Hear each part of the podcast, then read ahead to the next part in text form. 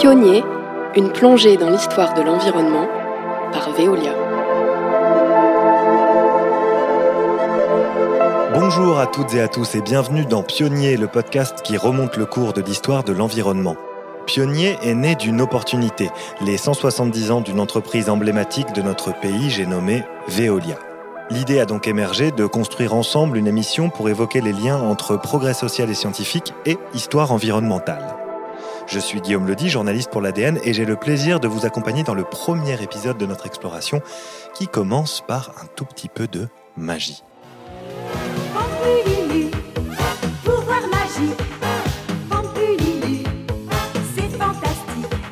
En effet, c'est fantastique puisque tous les jours à la maison, vous faites ce geste, que ce soit pour vous brosser les dents ou pour boire un verre, vous ouvrez votre robinet et l'eau coule. Miracle. Enfin, ça paraît simple, mais il en aura fallu du temps pour que toutes les Françaises et tous les Français sans distinction, des grandes villes aux campagnes, puissent profiter de ce confort à domicile encore inimaginable il y a de ça un siècle et demi. Cette petite révolution dans nos modes de vie, qu'on qualifie parfois d'invisible, on la doit à la montée en puissance au cours du 19e siècle d'une profession particulièrement prestigieuse en France, les ingénieurs. Bruno Godefroy, directeur général adjoint de l'activité Eau France chez Veolia, évoque pour nous l'importance des ingénieurs au sein de la Compagnie générale des eaux créée en 1853 et véritable pionnière dans la conquête de l'eau potable pour toutes et tous. Le métier de Veolia, donc le métier au départ de la Compagnie Générale des Eaux, c'est un métier d'ingénieur euh, pour répondre aux défis techniques. Qu'est-ce que c'est que l'alimentation en eau des villes au 19e siècle, au moment où les villes prennent leur aspect moderne? Dans la grande euh, expansion économique et industrielle du 19e siècle. Euh, il faut amener l'eau à la ville, l'eau au robinet des consommateurs, leur éviter d'aller chercher l'eau à la fontaine publique, ou à la rivière, ou au fleuve. C'est un, métier d'ingénieur, mais aussi un métier d'entreprise. pour construire, fabriquer les, tuyaux, poser les tuyaux, un métier d'entrepreneur et aussi un métier d'opérateur pour entretenir ces métiers. Et donc finalement, euh, passer des concessions de, services d'eau depuis le 19e siècle jusqu'à aujourd'hui, euh, c'est réunir toutes ces compétences dans un esprit euh, surtout d'entrepreneuriat, comme on dirait avec les mots du 21e siècle, que nos prédécesseurs ont su faire avec de l'ingénieur, de la technique, de l'entreprise, de la finance, des opérateurs sur le terrain, tout ça dans des contrats formés avec les villes et les collectivités de l'époque. Revenons donc à la source de cette histoire d'eau. En 1820, à Paris, on compte seulement 210 logements privilégiés pour plus de 700 000 habitants qui disposent de l'eau à domicile, grâce à une canalisation reliée à l'une des fontaines de la ville. Le reste, l'immense majorité des Parisiennes et des Parisiens, doit faire appel à des porteurs d'eau, et encore quand ils en ont les moyens. Sinon, il faut tout simplement se déplacer jusqu'à la fontaine ou jusqu'au puits le plus proche de chez soi. Dans ces conditions difficiles, chacun vit sous le régime de la sobriété contrainte et on estime à l'époque la consommation d'eau par habitant à 20 litres par jour, soit 7 fois moins que les 140 litres qu'on consomme euh, aujourd'hui en moyenne quotidiennement. Alors comment on est passé de l'âge des fontaines à la grande époque du robinet? C'est ce qu'on va voir avec Christelle Peson. Elle est maîtresse de conférences au Conservatoire national des arts et métiers et spécialiste de la gestion des services d'eau potable et d'assainissement, ce qui tombe plutôt bien. Christelle Peson, je viens de l'évoquer, pour les Français, l'eau dans la première moitié du 19e siècle, c'est la fontaine, c'est le puits. Euh, qu'est-ce qu'il va falloir construire pour apporter l'eau directement chez les gens? Quelle, ingénierie va être sollicitée? Alors en effet, ce service d'eau potable dont on bénéficie tous aujourd'hui euh, en France est un produit de ce qu'on appelle la révolution industrielle. Ça veut dire que c'est récent. Pas d'avoir l'eau en tant que telle, mais d'avoir l'eau potable, sous pression, dans la maison. Et c'est un, déploiement euh, qui s'est étalé sur euh, une centaine d'années, qui a commencé évidemment dans les zones les plus denses, euh, c'est-à-dire en ville, ou dans les zones les plus riches, donc c'est-à-dire les zones très touristiques du genre la côte d'Emeraude ou la côte d'Azur, et qui petit à petit, donc sur, sur, sur un, temps long, hein, le temps d'un siècle, s'est déployé sur la totalité du territoire. Et on considère que ce, ce déploiement est achevé dans les années 1980. Donc ça veut dire qu'il y a encore des gens aujourd'hui, des personnes qui sont vivantes et qui se souviennent d'avoir vu l'eau qu'on appelait à la campagne l'eau de la ville arriver chez eux. Donc c'est effectivement un phénomène récent qui a pris beaucoup de temps, euh, plus de temps en France que dans d'autres pays euh, européens, qui avaient la chance, euh, de ce point de vue-là, d'avoir une population beaucoup plus dense, puisque ce qui coûte cher en fait dans le déploiement d'un réseau, c'est le réseau. Euh, c'est pas le traitement euh, de, l'eau en tant que tel, c'est vraiment le déploiement de euh, réticulaire de l'infrastructure. Et quand on est dans un pays qui est peu dense, ça coûte beaucoup plus cher, évidemment, que dans un pays qui l'est plus, euh, du type les Pays-Bas, le sud de l'Angleterre, la région industrielle de l'Allemagne, etc. Donc en France, ça a été long, et c'est effectivement un phénomène récent. Alors dans les villes, ça a commencé réellement, bon à Paris, ça a commencé au début du 19e euh, avec quelques tentatives euh, très aventureuses, hein, je veux dire, euh, d'élever l'eau de la Seine pour, pour éviter d'avoir à la puiser. Bon, ça n'allait pas beaucoup plus loin que ça. Il y avait quelques lignes, donc on n'est même pas dans le cadre d'un réseau, on a quelques lignes qui vont alimenter quelques maisons, quelques hôtels particuliers à Paris. Mais le déploiement du réseau en tant que tel, ça commence au milieu du 19e siècle avec euh, les, les, les, villes importantes de l'époque qui, euh, qui entreprennent euh, donc de déployer des réseaux sur leur territoire. Donc on parle de, de Paris, on parle de Lyon, on parle de Nantes, Toulon, enfin bref les grandes villes, les grandes villes françaises, Bordeaux, etc.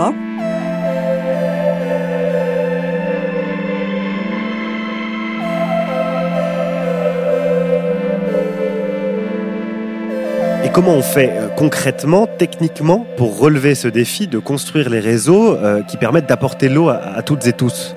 Alors c'est un défi énorme, hein, euh, puisque c'est, on, est quand même sur un objet, le réseau, qui commence à être maîtrisé en termes techniques, parce qu'on sait, couler en fait la fonte de manière propre. Donc ça veut dire qu'on sait faire des tuyaux qui sont droits en gros. Euh, et donc maîtriser la pression de, l'eau qui s'écoule euh, qui s'écoule dans ces tuyaux à peu près à cette époque. Hein, donc il faut relire André Guillerme qui est vraiment le spécialiste des, premiers réseaux euh, sur le plan technique en France. Donc on, sait faire ça, mais bon, on voit bien la difficulté. Hein, je veux dire, on n'est pas dans, c'est pas des câbles électriques aériens. Je veux dire, il faut, il faut creuser les rues, il faut installer des tuyaux, etc. Euh, et puis, il faut accessoirement euh, trouver des, des, des, personnes qui sont prêtes à l'acheter, euh, cette eau. Euh, donc, au début, en fait, l'objectif des villes à travers le déploiement des réseaux n'est pas d'amener l'eau potable à domicile à tous les étages. Ça, ça viendra après. Au début, il s'agit en fait de, euh, de mettre à disposition aux fontaines de l'eau gratuite pour les populations. donc, pour qu'elles cessent d'avoir à aller euh, à la rivière ou au fleuve du coin pour chercher de l'eau, ou évidemment dans leurs puits. Hein. Il y a des centaines de puits dans toutes les villes où les gens s'approvisionnent. Donc de mettre de l'eau à disposition gratuitement aux fontaines et de stocker suffisamment d'eau pour lutter contre les incendies. Il y a des incendies qui ravagent les grandes villes euh, en Europe, mais aussi aux États-Unis euh, pendant tout le 19e siècle. Et donc, les villes se préoccupent, les constructions sont beaucoup en bois à l'époque, hein, se préoccupent de, euh, bah, de disposer d'une quantité d'eau suffisante pour lutter contre les incendies quand ils se déclarent.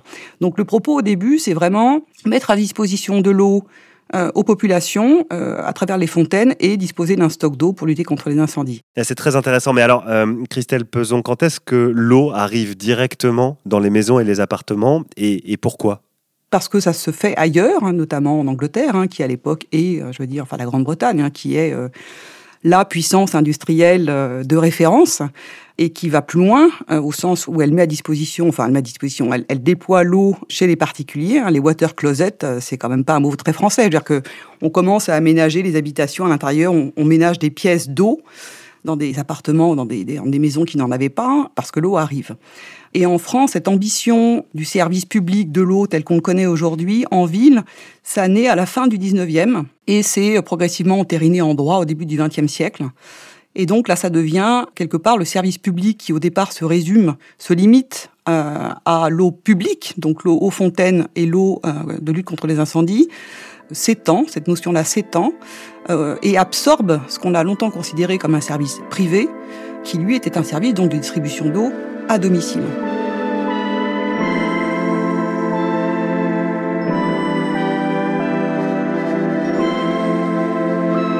J'aimerais qu'on s'arrête un instant sur le concept de réseau qui est développé par les intellectuels saint-simoniens au milieu du 19e siècle et qui va nourrir la pensée des concepteurs de réseau, en particulier ceux à l'origine de la Compagnie Générale des Eaux, l'ancêtre de Veolia. En quoi le concept même de réseau va-t-il révolutionner la distribution de la ressource? Alors effectivement, le réseau, c'est un concept et c'est un support matériel relativement révolutionnaire. Euh, à beaucoup d'égards, euh, D'une part, parce que sur le plan technique, hein, quand vous mettez un réseau en place, ça veut dire que vous pouvez faire circuler euh, l'eau dans tous les sens et vous n'êtes plus euh, en situation d'amener l'eau d'un point A à un point B. Vous la prenez d'un point A et vous pouvez l'amener à, un nombre pas infini de points, mais quand même très élevé. Euh, et vous pouvez intervenir sur le réseau pour faire des réparations sans que l'eau soit coupée parce que le, réseau est maillé, donc l'eau circule dans, tous les sens. Donc sur le plan technique, c'est quand même quelque chose de, merveilleux. Et sur le plan social et sur le plan politique, c'est aussi un concept euh, révolutionnaire parce que c'est quelque chose qui égalise le réseau. Ça veut dire qu'au bout du réseau, euh, tout le monde a la même chose. L'eau que vous recevez chez vous, euh, je veux dire, c'est la même que celle que reçoit votre voisin, quelles que soient ses conditions sociales, quelles que soient euh, quel que soit tout. En fait, donc ça égalise. Euh, donc sur le plan politique, c'est effectivement très congruent avec cette époque du 19e où les préceptes euh, de, la Révolution française, pour ce qui concerne la France, je veux dire, se matérialisent. C'est vraiment une façon de, de, de, mettre en, de donner corps à, ce, à cette notion d'égalité que d'avoir recours à ce, à ce réseau. Après, pour les chemins de fer, c'est pour le coup, hein, à l'époque en tout cas, peut-être moins pertinent parce qu'au début, le chemin de fer, c'est justement des lignes, c'est pas un réseau. Hein, donc c'est euh, Paris-Lyon-Marseille, euh, c'est euh, etc. À dire que c'est des, des, lignes. C'est pas, c'est des compagnies qui gèrent des lignes de chemin de fer et on passe pas forcément commodément d'une ligne à l'autre, quoi, parce que c'est pas la même compagnie, etc. en revanche, l'analogie avec les chemins de fer est pertinente par rapport au type de contrats qui ont été utilisés dans le secteur de l'eau. Et c'est clairement le, le, le réseau qui fait référence, le chemin de fer, euh, en matière d'eau. Ça veut dire que quand les compagnies signent des contrats avec les communes, elles prennent exemple sur euh, les, les, contrats signés dans les chemins de fer. Et en l'occurrence, les contrats signés dans les chemins de fer, ils sont très longs, ils durent 99 ans, donc ce sont des contrats de concession extrêmement longs, euh, qui sont calés sur la durée de vie attendue de la ligne de chemin de fer. Ça veut dire qu'on pense qu'une chemin de fer, ça dure, ça dure une centaine d'années. Et donc, pour pouvoir amortir cet investissement qui coûte évidemment très cher, euh, on, on, on, cale des contrats qui permettent à la compagnie bah, d'amortir son investissement sur la durée de vie de l'équipement qu'elle met en place. Et au début, dans l'eau, on ne sait pas combien de temps tout ça va durer, mais on est sur des matériaux qui, qui, enfin, sur des réseaux qui sont faits dans les mêmes matériaux, et donc on copie quelque part les contrats des chemins de fer en signant des concessions qui sont de même durée. Donc clairement, quand la compagnie générale des signe son contrat avec la ville de Lyon, elle fait ouvertement référence aux contrats qui sont signés dans les chemins de fer et euh, convient d'un contrat de concession de 99 ans avec, euh, avec la ville de Lyon.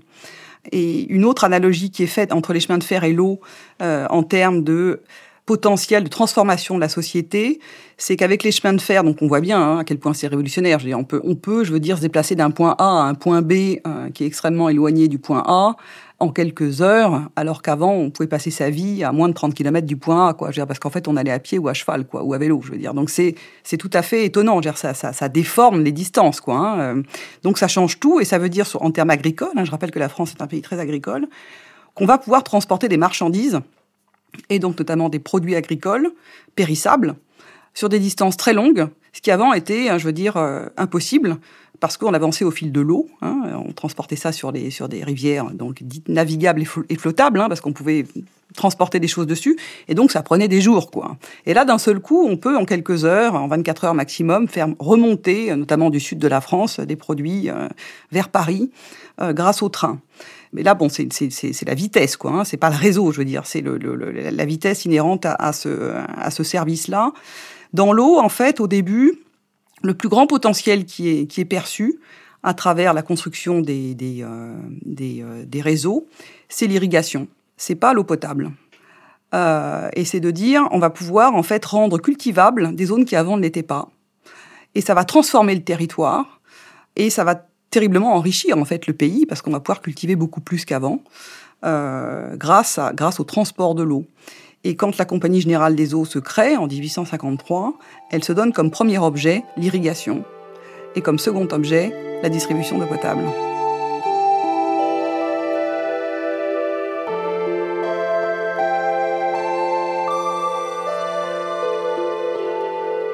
Alors oui, il faut noter que ces deux objets seront inversés quelques années après la, création de la, CGE. Au, début de ce podcast, Bruno Godefroy nous a rappelé combien la, culture des ingénieurs des ponts ou des mines a irrigué la Compagnie Générale des Eaux. Euh, mais il faut rappeler que le 19e siècle est aussi le siècle des, hygiénistes. Hein. Et à l'époque, leur vision de la gestion de l'eau n'est pas du tout la même que celle des ingénieurs. Est-ce que vous pouvez nous parler de cette opposition et de la façon dont elle a, structuré le développement des réseaux? Alors en effet, les hygiénistes, enfin le, combat, hein, l'opposition entre, entre ingénieurs et hygiénistes, euh, donc là ne concerne pas la distribution mais la production de l'eau. Hein, donc on est en amont dans, la filière. Et euh, bon, les hygiénistes ont évidemment euh, beaucoup de pouvoir. Hein. On est à l'époque de découverte de Pasteur. Enfin, je veux dire, les hygiénistes sont euh, porteurs, je veux dire, d'une d'avancées scientifiques énormes qui mettent quand même un terme à des, à des, fléaux contre lesquels on lutte depuis des siècles. Donc c'est vraiment à cette époque-là, hein, je veux dire, c'est vraiment quelque chose de, de, majeur. Et eux, leur motto, c'est de l'eau de source, sinon rien. Euh, ils considèrent que seule la Terre a la capacité de filtrer l'eau proprement et que donc il convient de prendre de l'eau euh, souterraine ou de l'eau de source pour euh, s'alimenter en eau potable et que tout autre type d'eau présente des risques pour la, pour la santé qui donc les disqualifient. Il faut vraiment prendre de l'eau de source. Donc c'est vraiment de l'eau de source sinon rien. Et ils croient assez peu, en tout cas, ils ne travaillent pas à essayer d'améliorer des procédés de traitement pour arriver à un produit euh, comparable, si ce n'est identique euh, en qualité euh, à cette fameuse eau de source. Donc on a en fait, ils sont, un peu naturalistes hein, de ce point de vue-là, les hygiénistes. Hein. Pour eux, on ne peut pas reproduire les qualités de filtration que la nature opère en, filtrant l'eau grâce à la terre. Donc on est quand même à une époque où il n'y a pas de pesticides et tout ça, hein, je veux dire, c'est une autre époque. Et puis, opposé à ces hygiénistes, on a donc des ingénieurs qui, eux, sont plus dans le, la croyance dans les progrès scientifiques et techniques qui sont euh, le produit du cerveau humain. Hein. donc on est, on est plus dans quelque chose de... On n'est plus dans le naturalisme, je veux dire. On est dans euh, la, foi dans le progrès scientifique et dans le fait qu'on puisse inventer des choses qui non seulement nous permettent de nous affranchir des contraintes naturelles, mais voire de faire mieux que la nature. Donc on est vraiment dans un état d'esprit qui est très différent. Et en effet, euh, les ingénieurs à l'époque développent des procédés de traitement qui permettent d'arriver et, et, des procédés de mesure euh, de la qualité de l'eau qui permettent de s'affranchir de la contrainte de trouver une source pour alimenter une ville. Parce que c'est très contraignant. Ça veut dire qu'il faut trouver, en général, c'est pas une source, c'est de multiples sources. Donc ça veut dire qu'il faut trouver ces sources, il faut exproprier euh, les propriétaires, puisque l'eau de source est une, eau privée. Il faut exproprier les, les, propriétaires de ces sources. Il faut préempter les terrains euh, qui se trouvent entre la source et le lieu de distribution, la ville. Donc, sur le plan administratif, c'est très lourd. Euh, les propriétaires sont pas forcément contents. Et puis, une fois qu'on a fait ça, donc il faut construire l'aqueduc pour amener l'eau. Et puis, une fois qu'on a fait ça, on se rend compte que l'eau de source qu'on a amenée, ben, ça, va suffire à, à, alimenter en eau un quartier, mais que pour alimenter toute la ville, il va falloir faire ça plusieurs fois. Donc typiquement, Paris a fait des, aqueducs pour conduire quatre sources euh, sur place et c'est jamais suffisant. Donc on est toujours en train de courir après la ressource euh, pour satisfaire la demande. Donc il y a une vraie contrainte en fait d'offre euh, inhérente au fait qu'on se limite à l'eau de source. Et c'est pour ça qu'on a essayé de trouver des solutions qui permettent de s'affranchir de cette contrainte, de cette contrainte physique.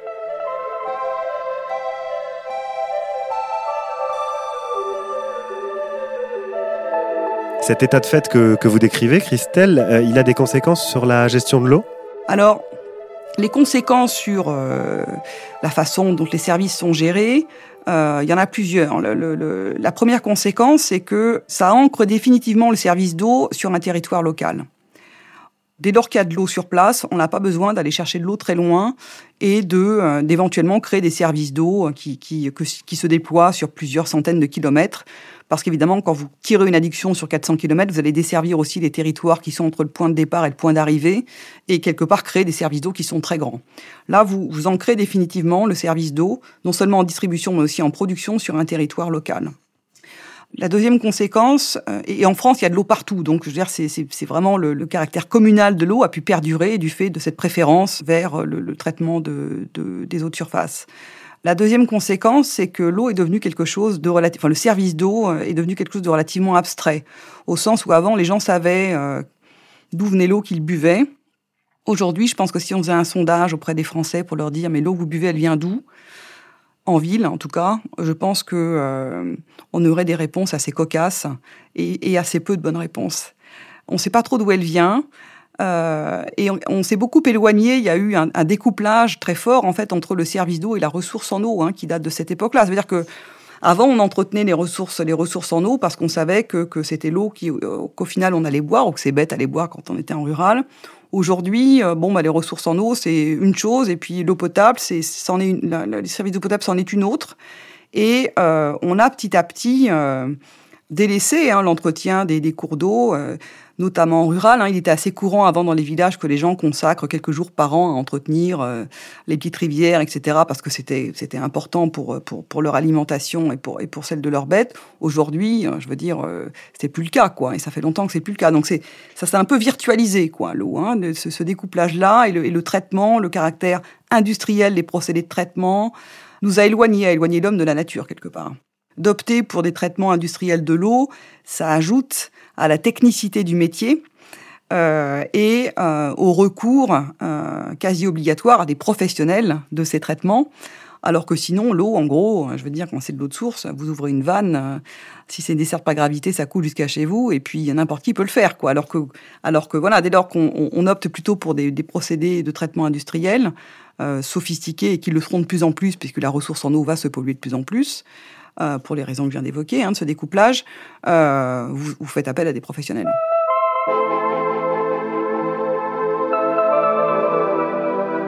Merci beaucoup à Christelle Peson pour ses précieuses explications sur la construction du réseau d'eau en France. Les professionnels qu'elle évoque à la fin de l'entretien, ce sont au 19e siècle les équipes de la Compagnie Générale des Eaux, qui deviendra bien des années plus tard Veolia. Après avoir contribué à construire le réseau de distribution d'eau, la CGE va inventer au fil du 20e siècle ce qu'on appellera plus tard le modèle français de l'eau. C'est un modèle juridique imité dans le monde entier, mais ça, c'est ce que vous découvrirez dans le prochain épisode qui vous emmènera direction Marseille.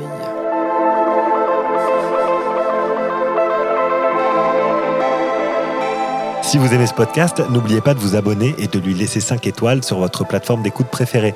Retrouvez la série de podcasts et bien d'autres contenus sur l'histoire de l'eau, des déchets et de l'énergie sur pionnier.veolia.com. Pionnier est un podcast imaginé par Veolia et l'ADN Studio. Direction éditoriale Romain Prudent et Guillaume Ledy. Direction de projet Marion Pujot-Sausset et Kevin Vergobi. Chef de projet Jeanne Saunier-Donzel et Pauline Dédier. Chargée de production Amandine Viande.